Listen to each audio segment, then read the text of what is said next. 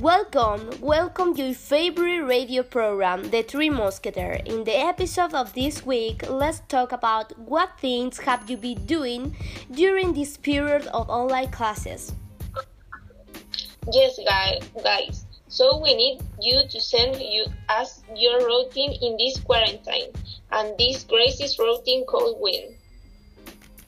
Let's start the fifth matcha day. I have been doing exercise after online class. This is a great path.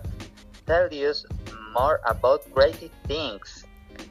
Yes, the next message says, I have been eating everything I found, even sauce from the fridge like capsule and mustard. This is something weird and gross, but it's true.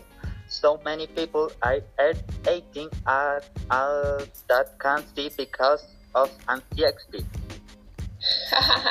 Please continue with the next message and this say, I have been learning how to cook, especially types of bread like integral bread and marraquetas.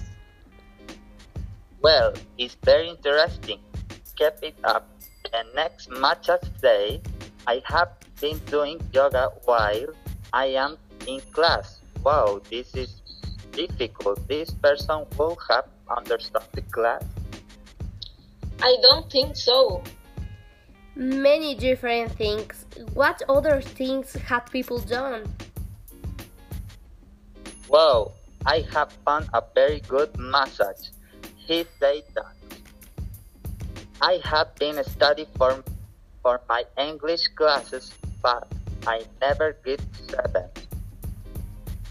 Oh no, Will, you have to be persistent.